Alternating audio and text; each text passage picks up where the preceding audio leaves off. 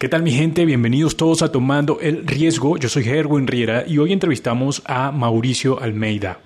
Justo el hacer las cosas que te gustan y lo que te apasiona te va a dar como ese espacio para poder hacer estas cosas que no te gusten tanto porque pones en la balanza y dices, bueno, pero es que en realidad, pues sí, la neta es que sí me gusta mucho esto, me apasiona, ni modo, hago esto que no me gusta tanto, es parte de, ni modo, pasa. Eh, yo con mi equipo soy sumamente transparente con todos. O sea, yo en mis juntas les digo qué me preocupa, de qué estoy feliz, qué me enorgullece de ellos y qué cosas creo que podemos mejorar, pero así, sinceramente y de frente. En la vida hay cosas que son fundamentales, en donde tú haces falta, que sin, que sin ti no avanza. El negocio no es una de esas. Tu familia sí, ¿no? Tomando el riesgo. Este es un podcast, mi gente, que decidí hacer porque yo soy un ignorante del negocio. Eh, crecí en un hogar donde no tuve una relación cercana con el dinero, hubo muchas carencias en este sentido, finanzas, negocios, emprendimientos. Y bueno, decidí escuchar a otros empresarios, entenderlos, cómo piensan a través de un podcast, a través de una conversación, al mismo tiempo compartirlo con la gente que también tiene ese mismo deseo de emprender, pero no entiende mucho. Yo no soy nada sofisticado con el negocio, no tengo esas palabras que generalmente uso a los empresarios al momento de hablar, pero me encanta tener conversaciones interesantes, profundas y que podamos comprender cómo funciona todo este mundo del negocio. Así que para eso está este podcast, para que todos aprendamos, buscamos las lecciones más relevantes, importantes del, del emprendimiento para ayudar a todos ustedes a ganar. Recuerda calificarnos en Spotify o Apple Podcast. Spotify debajo del nombre nos dejas una calificación 5 estrellas. En Apple Podcast una reseña bien chévere. Mauricio, bienvenido a Tomando el Riesgo. Muchas gracias, Erwin. Gracias a ti por la invitación. Feliz de estar acá. Mira, Mauricio, cuéntame, ¿en qué momento nació esto de emprender para ti? O sea, ¿qué momento dijiste, tengo que hacer un negocio, tengo que emprender? Híjole, eh, hace mucho tiempo. Yo tengo eh, la, el primer negocio que puse, eh, la primera empresa que puse fue hace, que será unos seis años, yo creo. Estaba yo en la universidad, el, en mi último año de universidad, este, puse una, junto con unos amigos una casa productora. Te voy a ser muy sincero, más por como la inquietud y por, y por creer en esa edad que, que, que, yo lo podía hacer mejor que muchas otras personas que lo estaban haciendo en ese momento. Entonces, pues la, la idea en ese momento fue una casa productora, en donde esa casa productora hasta al día de hoy sigue funcionando y, y ha tenido su propia historia. Pero fue hace seis años y fue, y fue así, ¿no? Como con esa incertidumbre y con toda la, la energía que tiene un, un, universitario en su último año de, de universidad. Este, eh, y tenía, tenía mucha influencia en ese momento, de pronto familia que había emprendido, que te ayudó. Sí, de hecho yo, yo vengo de una familia de puros emprendedores. Este, eh, mi papá ha sido una persona que a lo largo de la historia ha puesto muchísimos negocios, unos eh, muy malos, otros muy buenos, este, pero la verdad es que es un optimista de la vida y creo que de ahí un poco, de ahí un poco viene como mi, mi, mis ganas de emprender, ¿no? O sea, yo, yo veía cómo llegaba el fin de mes, a veces mi papá batallando con, con la gente y pagar las quincenas y la nómina y, y, y, a mí eso en lugar como de, pues como de darme miedo o, o dudar un poquito, me, me, me llamaba mucho la atención, me gustaba mucho ver cómo él hacía estrategia, este, ver cómo se arriesgaba, porque arriesgaba demasiado, ¿sabes? O sea, eh, y teniendo una familia ya grande y seguía arriesgando y no le importaba y, y siempre como, como muy comprometido con sus sueños, ¿no? Entonces eso de alguna manera me lo, me lo transmite a mí y, y hasta la fecha yo también, pues mi ideología de la vida funciona muy parecida a esa, ¿no? Total, entendiendo todo esto, eh, Mau, ya, ya te estoy diciendo Mau, aquí la confianza fue así. Mira, Mau, entendiendo todo esto, háblame entonces de, Scouter, cuéntame de qué se trata eh, y cómo ha sido su plan de negocio. Cuando nació Scouter, eh, Scouter nació como una, una plataforma atendiendo una necesidad que teníamos muy puntual nosotros, que era cuando una persona, en este caso nosotros, una casa productora, tenía que hacer un comercial, un photoshoot, filmar un cortometraje, una película, no había una base de datos en donde se acumularan todas las locaciones y aparte que estuvieran organizadas por una especie de playlist, ¿no? O sea, casas de menos de 500 pesos, casas para películas de terror, casas, eh, bodegas abandonadas, este, mansiones de lujo, eh, eso era un sueño, era una utopía que en mi cabeza siempre vivió. Y entonces justo fue como, pues lo vamos a empezar, ¿no? Es hoy. Eh, Scouter nació con esa premisa de poder atender ese mercado. Y en el camino teníamos un producto mucho más poderoso del que pensábamos y que atendía un montón de industrias diferentes. ¿Por qué? Porque desarrollamos un concepto que se llama, nosotros lo, lo inauguramos o lo llamamos como Programmable Spaces, que no es más que pensar que cualquier espacio podría ser utilizado para cualquier propósito desarrollamos ese concepto y nos fuimos dando cuenta que había una necesidad muy grande de un montón de cosas, eventos corporativos, o sea, lugares para eventos corporativos, que la gente ya no quería trabajar en los mismos lugares, entonces de repente nos empezaron a rentar eh, cosas súper extrañas para la gente para trabajar, un bar, entonces resulta que ese bar monetizó a una hora en donde nunca monetiza, y entonces es algo súper atractivo, ¿no? Para los negocios. Este, y, y entonces... Eh, el, nuestro modelo fue como pivoteando y fue cambiando y hoy en día eh, Scouter es una plataforma que ofrece a las personas una manera de monetizar espacios de muchas maneras diferentes, con fiestas, con reuniones corporativas, con filmaciones, con photoshoots. Eh, entonces, las personas que ponen su espacio en Scouter, sea el espacio que sea, eh, porque también eso es muy importante, como que la, ahora sí que la diversidad es parte de Scouter, tenemos desde casas abandonadas hasta mansiones, tenemos desde estadios de fútbol hasta aviones, cualquier espacio, ¿no? Este, las personas que ponen su casa, pues tienen la oportunidad no nomás de monetizar de una sola forma, sino que su casa puede ser, y ellos lo deciden, eh, su casa puede ser su casa, su restaurante, su bar, lo que sea, puede monetizarlo de ocho o nueve maneras diferentes, ¿no? Entonces, si yo quiero ir a, no sé, si quiero el estadio de fútbol, por ejemplo, lo tengo por medio de allí, ¿en cuánto más o menos me sale de pronto la, eh, la hora, por ejemplo? La hora, el, el, estadio de las Chivas, que es el que tenemos ahorita, que es, el, es uno de los estadios más grandes que tenemos, está, no me hagas caso, pero creo que está como en 85 o 90 dólares la hora y media de estar ahí. Y obviamente, después de eso, ya tenemos un montón de cosas diferentes. Tú puedes escribir Scouter y tenemos como una atención especial. Y tú, mucha gente nos ha dicho, quiero tener una reunión de negocios en el centro del campo, por ejemplo, ¿no? Este, entonces, a partir de ahí, pues te damos una atención y, logramos que, que, eso suceda. Este, hemos tenido también reuniones de negocios en un helipuerto, por ejemplo. Entonces, pues la idea es que la gente llega al helipuerto, están en una vista increíble, tienen su reunión arriba del helipuerto y eso de alguna manera pues le da vida a ese espacio que antes no se utilizaba. ¿no? Poder lograr que nuestra comunidad monetice sus espacios no necesariamente por medio de que alguien se meta a dormir a su casa, sino que vaya dos o tres horas y, siga monetizando igual o más que, cuando ¿Y duerme. ¿Con cuánto se queda entonces eh, Scouter con cada espacio? Scouter agrega el 25% de lo que la, persona este, pone, ¿no? Si, si, una persona dice, yo quiero ganar mil pesos por hora por mi casa, Scouter agrega el 25% y, es el, y ese es el precio que tú ves final. Eh, eso lo hacemos para no quitarle nada al anfitrión. Es decir, el, agregado va directamente al precio y el anfitrión recibe sus mil pesos intactos. Claro. Y todo este tiempo que tienes eh, ya haciendo empresa, esta específicamente, eh, ¿cuál ha sido el crecimiento con Scouter, eh, Mau? Cuéntame un poco para entender desde que fundaron hasta ahora cuál ha sido su crecimiento. En Scouter, la verdad es que hemos tenido un crecimiento como muy acelerado por lo novedoso del, del producto, ¿no? Eh, el año pasado, eh, la, la, cantidad que vendimos el año pasado, hoy, este año ya, van, ya la hemos vendido cuatro veces, ¿no? En lo que va del año. Pero estamos encontrando como cuál es nuestro producto ideal, estamos haciéndole muchísimas mejoras al producto, esto que te digo de cuidar a nuestros anfitriones, entender muy bien qué es lo que las personas están buscando en Scouter y cuál es nuestro valor agregado, ¿no? Entonces, este,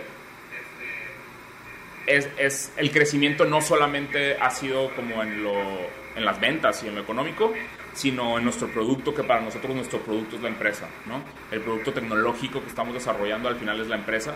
Este, tenemos una política de trato al cliente sumamente estricta, o sea, toda la gente aquí adentro sabe que nuestro cliente es, el cliente manda y, y nuestros anfitriones son nuestra Biblia. Entonces, cualquier, cualquier, estamos en contacto, en, en continuo contacto con ellos, ¿no? Hablándole a todo el mundo, cómo te fue en tu renta, las rentas que sean, no importa, siempre me doy el tiempo. Este, qué crees que podemos mejorar, si hay algún problema, tratar de solucionarlo lo más rápido posible. Entonces el crecimiento ha sido en estructura muy, muy, muy grande también y, y eso nos ha dado la posibilidad también como de esto de, de, que la gente se sienta muy acompañada. ¿no? Sí, hablaste de, dos cosas que me llamaron la atención. La primera es entender bien tu producto y lo segundo, lo tecnológico. en lo primero, lo, lo, que quiero preguntar o lo que quiero agregar allí es como la importancia de entender bien lo que tienes, el producto, para poder venderlo, porque me ha pasado que quiero vender espacios publicitarios en mi podcast, pero a veces no entiendo. A veces como me cuesta entender qué es lo que necesita la persona. Em, de, un podcast, de, lo que se va a hablar o, quién quiere que de pronto narre la publicidad, qué sé yo. O sea, son detalles que uno va entendiendo para poder venderlo mejor. A la hora de sentarte con el vendedor, es como, con el cliente, perdón, es como ofrecerle algo de calidad y entendiendo su necesidad de pronto. Yo creo que ahí el, el, tema, y eso digo, eso es, es un proceso súper largo, ¿eh? O sea, a toda, yo creo que la empresa que diga que no es mentira, que le ha costado entender quién es ese cliente ideal para ellos, cuál es su valor agregado con ellos, y nosotros nos sigue pasando, o sea, en Scouter tenemos, teníamos ya un cliente muy, muy, muy bien definido y de repente giramos por como por esta cosa de que nos empezó a hablar muchísima gente para los eventos y así. Era, era otro producto con otras necesidades, atendiendo a un público totalmente diferente que el que ya conocíamos. Entonces, eh, fue como no, nos desbordamos en atención a esa gente sin saber realmente cómo iba a ser esa conversión, cuánto tiempo nos iba a llevar a atenderlos, si resolvíamos su problema. Y al final nos dimos cuenta que estábamos perdiendo mucho tiempo y que ya teníamos un cliente, nuestro cliente que ya teníamos definido, ese cliente le hablábamos muy directamente, ¿sabes? E, entendíamos muy bien sus necesidades. Entonces es otra vez retomarlo, es ponerlo otro, que, que, también es un mercado inmenso, ponerlo un poquito como a descansar y a entender, hacer búsqueda, hacer investigación, esa gente que necesita, ¿sabes? Entonces es un, es, es, es un proceso y que no está mal, ¿sabes? No está mal. Ahora el tema es que, pues, con, todo con toda la inmediatez que existe de alguna manera, pues los procesos del, se empiezan a volver un poquito eh, innecesarios, la gente cree que son un poquito innecesarios, pero los procesos siguen siendo igual de necesarios que hace 50 años y que hace 100. Y aparte, no por ser una startup y no por querer tener un, crecimiento acelerado, los procesos se tienen que recortar, ¿sabes? Entonces, eso le pasa a todo el mundo y es parte de, de entender a quién le estás vendiendo y cómo le vendes, temas de pricing, todo eso es necesario. Total. Brother, mira, y entendiendo un poco de dónde vienes tú, de la parte creativa y todo esto, tal vez me siento identificado contigo en todo eso, pero ¿cómo fue para ti entonces entender toda la parte tecnológica para una plataforma, el software, todo esto? ¿Fue sencillo? ¿Ya te habías educado en cuanto a esto? ¿Cómo fue para ti? No, yo no sabía nada. Cuando yo empecé Scouter no tenía idea de nada de tecnología, nada. O sea, de hecho, menos uno. O sea, no, no, no, no entendía mucho. La verdad es que sigue siendo complicado porque aparte cada vez tienes que hablar más con gente de tecnología y tienes que entender cómo funciona el producto. Eh, yo, la verdad es que siempre he sido de la idea de que si no sabes, pregunta y me rodeé de gente que supiera mucho. Pero... Mira, Mau, ¿y lo has, lo has disfrutado o ha sido para ti poco tedioso el tema por todo, por, por como te digo, pues generalmente los creativos a veces tendemos a huir un poco de todo eso. Te voy a decir algo, te voy a ser muy sincero. El tema de la tecnología no lo sufro nada, me gusta aprenderlo. El tema del negocio, ahí sí lo sufro un poquito más, ¿no? Porque yo tengo, yo tengo una personalidad mucho más creativa y a mí, yo solamente quiero hacer, ¿sabes? O sea, yo quiero crear, no me importa qué costo, no me importa, este, es más, a veces digo, güey, no hay pedos. Si mi, mi co-founder, que es mucho más de los números, es que eso no lo podemos hacer. Güey, yo lo hago de mi dinero, no te preocupes, ¿sabes? O eh, o sea es como esa es mi personalidad y es de donde yo aporto, es desde, desde, donde yo aporto a la empresa y a veces es un poco frustrante porque pues no es un negocio y, y, el negocio pues tiene ciertas reglas y hay que seguir ciertos lineamientos, pero es un poco frustrante porque pues al, al el, o sea, yo solamente quiero crear y hacer y volver a hacer y, y experimentar y entonces eso tiene un límite, ¿no? Claro, y ese, ese es uno de los temas que hablábamos antes de esta entrevista porque tú hablabas de poner por encima de todo lo que te gusta eh, y a partir de ahí crear un negocio.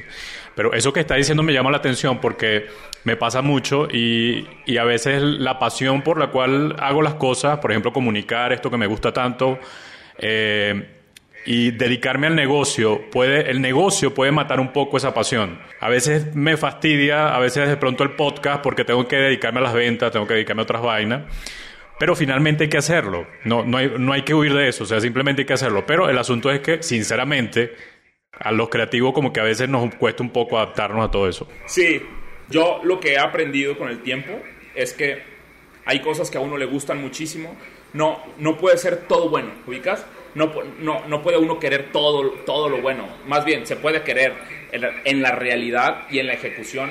No siempre te van a gustar, te va a gustar hacer todo. Y esto es en cualquier trabajo y en cualquier cosa que hagas, ¿no? Habrá cosas que te encanten de tu trabajo y que te apasionen y que digas, es que yo podría hacer esto sin que me pagaran. Y habrá cosas que digas, puta, esto lo odio, ¿no? Ni modo. Hay que, hay que hacer las dos cosas porque las dos cosas por lo regular tienen el mismo peso, ¿no? Entonces creo que entendiendo, entendiendo que también esa parte es muy, muy importante para tu negocio, pues así le logras dar la vuelta, ¿no? Empezar a disfrutarlo un poquito más, empezar a entenderlo más. Y, y no, pero sí lo que te decía antes era justo el hacer las cosas que te gustan y lo que te apasiona, te va a dar como ese espacio para poder hacer estas cosas que no te gusten tanto porque pones en la balanza y dices, bueno, pero es que en realidad, pues sí, la neta es que sí me gusta mucho esto, me apasiona, ni modo, hago esto que no me gusta tanto, es parte de, ni modo, pasa. El tema es cuando no estás haciendo lo que te apasiona y no te gusta, estas cosas empiezan a maximizar, ¿no? Las, o sea, porque dices, no, pues ni me gusta, ni me apasiona, pues ah, vámonos, ya lo, y lo dejas. A veces ese tema de la pasión, de hacerlo lo que te gusta, se encuentra un poco, obviamente, con lo que estamos hablando, con, con, todo lo que tiene que ver con negocio. Te decía antes que a veces nos distraemos tanto, nos enfocamos tanto en el negocio, que a veces podemos olvidar la pasión, podemos olvidar por lo cual estábamos haciendo nuestro negocio, lo que queríamos. ¿Cómo has hecho tú para de pronto equilibrar un poco todo esto y, no solamente eso, sino para dirigir un equipo que también eh, tenga esa, esa, misma, esa misma visión que tú tienes? Sí, siendo muy claro con ellos y siendo muy transparente, ¿no? Eh, yo con mi equipo soy sumamente transparente con todos.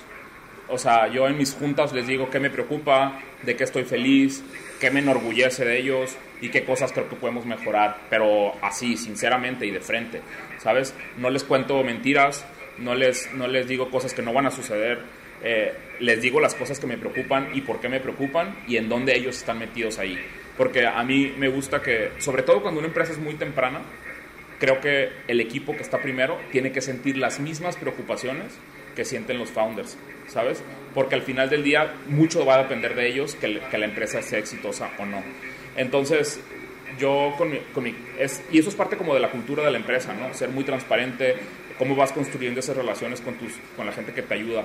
Eh, yo con ellos hoy tengo juntas uno a uno y también tengo juntas grupales en donde, en donde les platico cómo va todo, cómo va la empresa, eh, si, que, si, si, recibimos inversión, cómo está ese tema, porque ah, yo soy muy, yo soy muy fan de que las personas que trabajan conmigo defiendan la marca muerte y que sepan, si un día vamos a un evento, que sepan platicar con alguien y decirles en qué, en qué etapa está su empresa, eh, qué están haciendo, cómo va el producto. Entonces, de alguna manera, que la administración sepa cómo está el producto, que el producto sepa cómo, cómo estamos de lana, ¿sabes? O sea, como al final del día es un barco muy chiquito que va navegando y, a veces tiene que estar súper, súper unido. Entonces, eso no nada más son tomar cerveza y comer pizza, sino también en los problemas, a ver, pues cómo te ayudo, ¿no? Casi siempre sucede eso. El resultado es que en los problemas el de administración va con el de producto y le dice, güey, ¿cómo te ayudo? Dime cómo te ayudo, ¿no? Este, entonces creo que como la respuesta corta a eso es comunicación y transparencia con, con, la gente que trabaja contigo y siempre hacerlos parte de, ¿no? Aquí todo el mundo tiene voz y voto, todo el mundo puede opinar, evidentemente hay cosas que no son de tu expertise, entonces tu opinión quizá no va a tener mucho peso, pero siempre vas a poder opinar. Mira, Mau, y esas lecciones de pronto más valiosas que te puedas llevar de, de todo este rato que tienes haciendo Scouter, ¿Cuál me podría decir? Por lo menos si me pudieras decir dos lecciones importantes que tú digas, mira, esto he aprendido con esto y creo que alguien que está empezando una empresa o que tiene una idea para hacer una empresa lo necesita saber. Puta, muchísimas. Este, pero te, creo que, o sea, pondría por delante la primera es preparación. Porque el talento tiene un tope, ¿no? O sea, eh, puede ser muy talentoso, pero siempre va a haber alguien más talentoso que tú. Y, y, y depende mucho de la visión que tengas del futuro sobre tu empresa, pero ah, en ocasiones no te va a alcanzar con lo que sabes hoy, ¿no? Entonces, esa constante preparación, lectura, platicar con gente que ya lo está haciendo, recibir feedback, aplicar el feedback, como abrir tu empresa. En Scouter creemos mucho en construir en público, ¿no? Eh, esta es la realidad, esto vendemos, en esto estamos bien, en esto estamos mal, incluso se lo comunicamos a nuestros clientes, ¿no? Apenas está por salir el blog de Scouter, pero ahí es donde vamos a poner cómo va la empresa, tal cual. O sea, gracias a ustedes estamos aquí, tenemos estos problemas, sabemos que les duele esto, lo estamos trabajando, ¿sabes?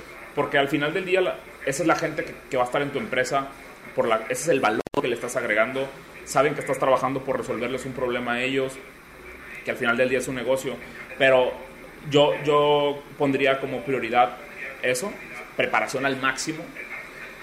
En segundo lugar, creo que eh, el tema de equipo es súper importante es decir, tener una muy buena selección de equipo, sobre todo en etapa temprana, este, y, y visionar muy grande, ¿no?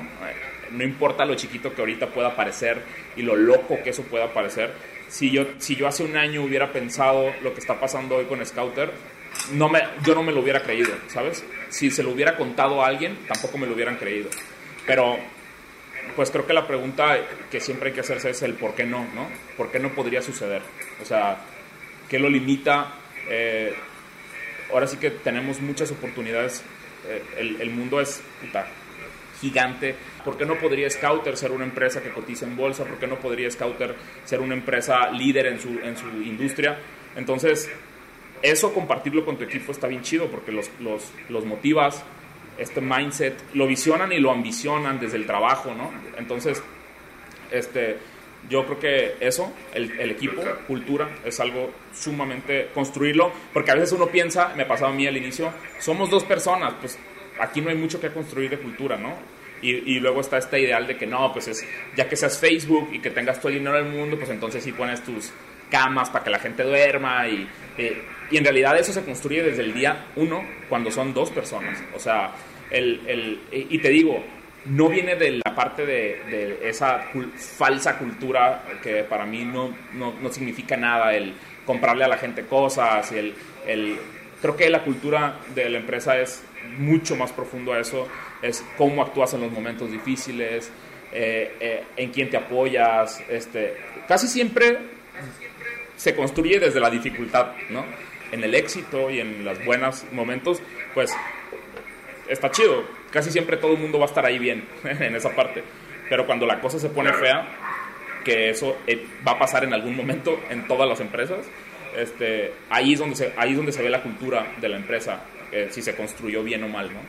Total, eso me hace recordar un poco eso último que estás diciendo a todo el plan que hemos tenido nosotros para, para los podcasts que hacemos porque he escuchado de pronto muchas personas que hacen podcast diciendo, bueno, este, haz esto por gusto, haz esto por pasión, haz esto porque, pero no, no esperes algo a cambio y, y de pronto volvemos al tema de la pasión y el dinero, pero lo que quiero llegar es, si tú no preparas todo, incluso no preparas esa cultura antes, nunca vas a llegar a ganar dinero, nunca vas a llegar a tener empleados, nunca vas a llegar a tener un éxito en lo que quieras. O sea, que hay que visionarse desde el inicio con todo. Se tiene que visionar y se tiene que trabajar como si ya fue, como si ya estuvieras ahí. Yo les decía, el otro día que tuvimos una junta con todo el equipo, yo les decía, yo quiero que Scouter sea el Real Madrid y quiero saber si ustedes, si ustedes creen que son jugadores del Real Madrid, porque si no creen y si no se preparan sobre todo para ser jugadores del Real Madrid, pues no, nunca va, nunca va a haber un fit ahí con la empresa, ¿no? O sea, quiero que la gente que venga a Scouter y la gente que ya está hoy se prepare todos los días para jugar en el Real Madrid, ¿no? Este, yo porque me encanta el fútbol y soy súper futbolero y todas mis analogías tienen que ver con fútbol. Este, pero así es, o sea, que el, el, equipo tiene que el equipo tiene que sentirse que trabaja en, el, en la empresa más grande del mundo, aunque solamente sean dos empleados. Entiendo, así es. Mira, Mau, este, hablaste ahorita de que van a crear un blog. Quiero preguntarte, ¿cuáles son esas estrategias de marketing que están usando actualmente? ¿Cuáles han funcionado mejor? Cuéntame un poco de eso para, para entender y que otras personas que de pronto tengan idea de usar alguna estrategia. Empezamos con una estrategia súper básica que era de boca en boca. O sea, yo rentaba, te voy a decir desde, el inicio cómo fue, porque es muy curioso. Cuando yo empecé con Scouter, yo lo que hice fue agarré 10 casas de amigos que ya que, de mis amigos y les dije, pónganlas en mi plataforma. En este, en este, era una página web, era un, un, press, o sea, no, había nada, era nada más un catálogo en línea, ¿no? Este, las puse, las páginas, las, las, estas locaciones, y entonces empecé yo a hablar con, con productores y, y, gente de la industria y les dije, oigan, cuando necesiten una casa, pues aquí están estas. Eh, y la, mi idea es hacerles el proceso mucho más corto, que su tiempo de búsqueda se reduzca y que los precios sean totalmente transparentes, que puedan rentar por hora, si no quieren rentar todo el día, que renten dos o tres horas. Ah, ok, nadie me peló, nadie me peló. Este, pero después, como a las tres semanas, me empezaron a hablar, oye, me metí a la página y vi esta casa, ¿dónde está? No, pues en tal lugar. Ah, perfecto, este, ¿puedo ir a verla? Sí, vente, vamos a verla. Yo iba con todos, ¿no? A verlas, esta, el otro.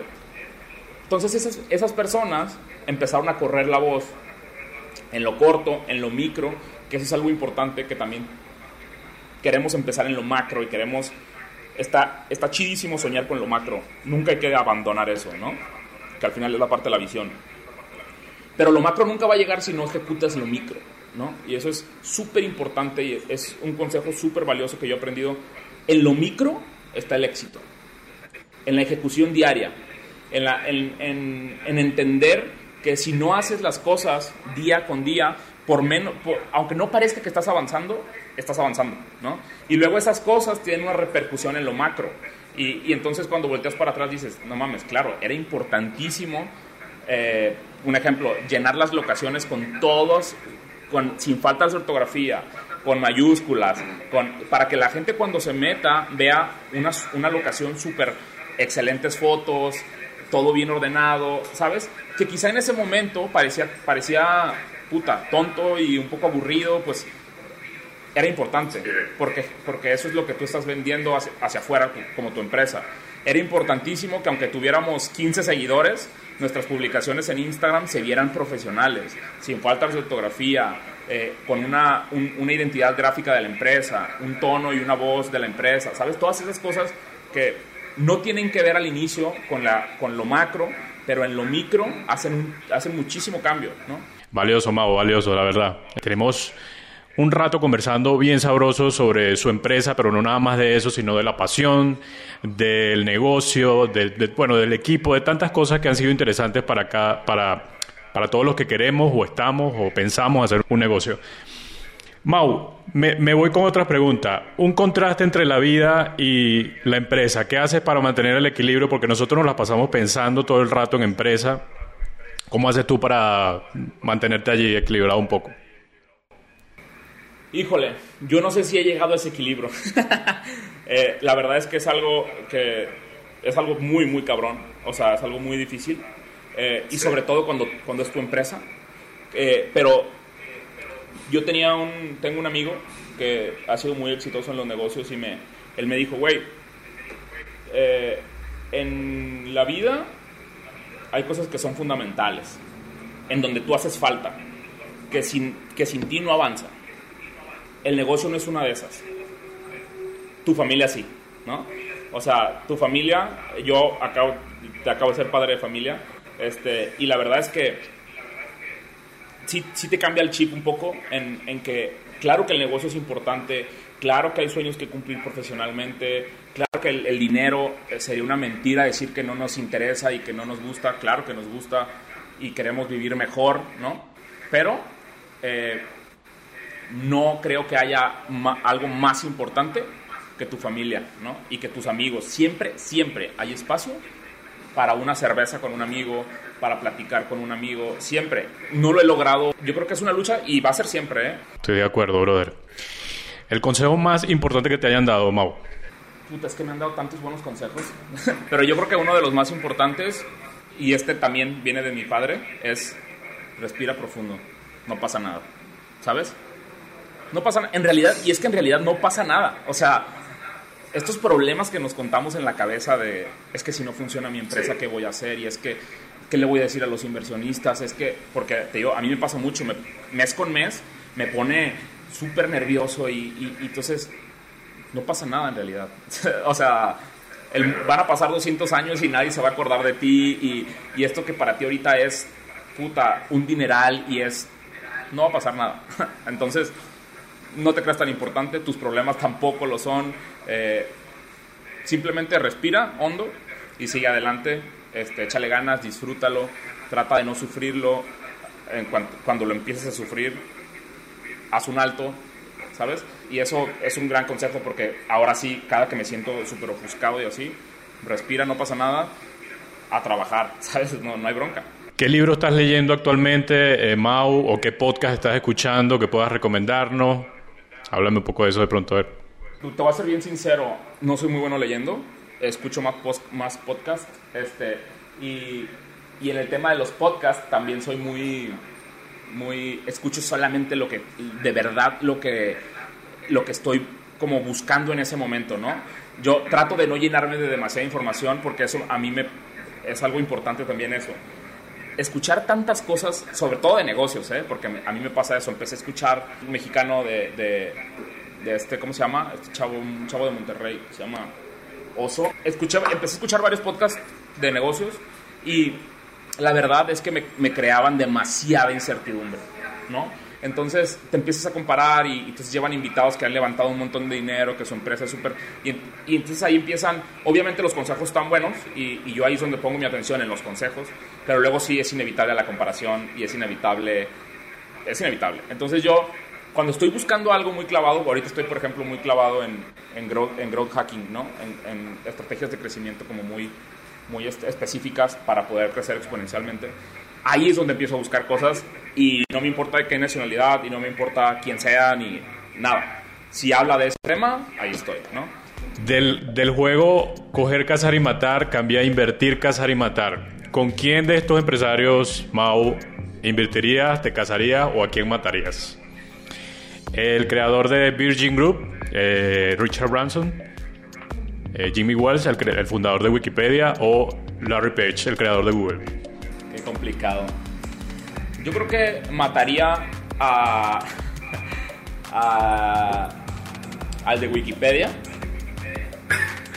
Este, eh, me, me, casaría con, con Richard Branson. me parece una persona sumamente excéntrica y, y súper interesante. No, estoy, no, estoy, de acuerdo con muchas de sus políticas, pero me parece una persona muy interesante. Y este ¿Qué otra queda? Eh, invertiría con el fundador de Google, claro. Sí, definitivamente. Creo que lo ha hecho muy bien. Bueno, nada, este, Mau, agradecido de tu tiempo. La pasé súper bien en esta conversación, eh, bien relajada, bien chévere. Conversación que además hay detalles aquí que pueden ayudarnos muchos a todos los que estamos fundando y todos los que estamos haciendo empresa, que, teniendo alguna idea. Así que agradecido de tu tiempo, Mau. No, hombre, gracias a ti, Gerwin.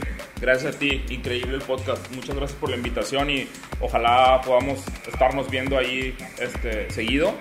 Y gracias por todo. Cualquier cosa te dejo mis datos para que cualquier persona que necesite contactarme este, lo haga con toda confianza. Este, y, gracias, gracias por todo. Bien, hemos llegado al final de este episodio y me gustó muchísimo las lecciones que nos dejó Mau y voy a quedarme con una de ellas que tiene que ver más con ese deseo de hacer lo que quieres para que puedas luego querer otras cosas que tienen que ver con el negocio. Cuando estás haciendo algo que te gusta, que te apasiona, pues no es que sea más fácil eh, hacer cosas que no te gustan, sino que te adaptas por aquello que te gusta. Entonces me gustó mucho esta recomendación, al mismo tiempo me gustaron esas palabras cuando decía, respira profundo, todo está bien. Respira profundo, todo está bien. Hay muchas cosas en nuestra mente, hay muchas cosas que pueden abrumarnos y pueden llevarnos a desesperarnos, incluso el mismo hecho de no tener un negocio todavía, eh, de tener cierta edad y no tener un negocio, qué sé yo. Eh, pero tranquilo, respira profundo o tranquila, respira profundo y recuerda que las cosas van a estar mejor. Ya te estás educando, ya estás en este podcast, así que lo importante es que ya estás aprendiendo. Bien, para cerrar, recuerda que estamos en Apple Podcast o Spotify para que nos califiques. También estamos en un canal de YouTube, Tomando el Riesgo. Allí te suscribes y le das a la campanita para que te lleguen todas las notificaciones en la semana. Y en nuestra página web vas a ir a www.tomandoelriesgo.com porque allí estamos lanzando un boletín para que tú te suscribas y puedas recibir aquello que estamos aprendiendo constantemente. Le hemos llamado los cinco hallazgos de la semana. Es una rutina que tengo constantemente donde busco información de finanzas, ventas, marketing, liderazgo, innovación y las comparto en nuestro boletín. Así que no te lo puedes perder, suscríbete y seguramente vas a recibir cada semana esta información. Yo soy Herwin Riera y el productor ejecutivo de este podcast es Robert Carpenter. Será hasta la próxima.